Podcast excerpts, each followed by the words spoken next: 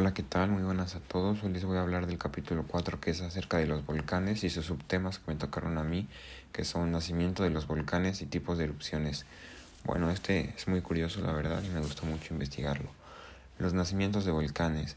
Casi nadie sabe ni toma en cuenta, pero el nacimiento de volcán es un fenómeno que contribuye a la transformación del relieve terrestre. Y también otro dato que nadie se esperaría es que el proceso que origina es mayormente modificaciones en menor tiempo, y eso es uno de los fenómenos que por sus repeticiones y que porque es muy constante ya es muy conocido por los geólogos. La actividad volcánica que se manifiesta en la superficie terrestre se debe al ascenso del magma. Eso nos puede indicar que el volcán está en actividad y ahí tener un poco de precaución. Los tipos de erupciones. ¿Qué son las erupciones volcánicas? Bueno, para empezar, las erupciones volcánicas expulsan lava a la superficie de tres maneras distintas. Escurrimiento, lluvia de piroclastos y coladas de piroclastos.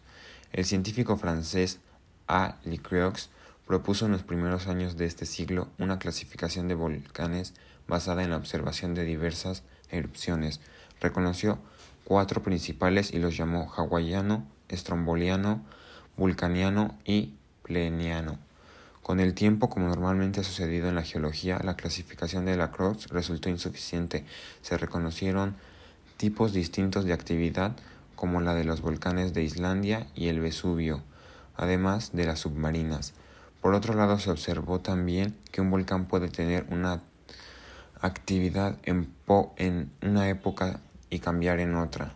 Hoy en día se aplican varias clasificaciones para los volcanes, considerando factores como el tipo de magma que los produce, los procesos que los originan, la duración de la actividad, su estado actual, rasgos superficiales, etc. A continuación yo les voy a describir este, los tipos de volcanes y lo que consiste. El peleano. Su lava es muy viscosa y consolida con gran rapidez. Son erupciones con lava muy viscosa que se solidifica en la parte alta del volcán, impidiendo que salgan los gases, haciendo que se abran las grietas laterales por las que se libera la lava que corre por las calderas y forma las nubes ardientes. Una erupción estomboliana es un vulcanismo caracterizado por erupciones explosivas separadas por periodos de calma de extensión variable. Una erupción pliliana es un tipo de erupción volcánica caracterizada por su similitud con la acontecida en el monte Vesubio en el año 700 después de Cristo. De hecho, de esta no hay mucha información.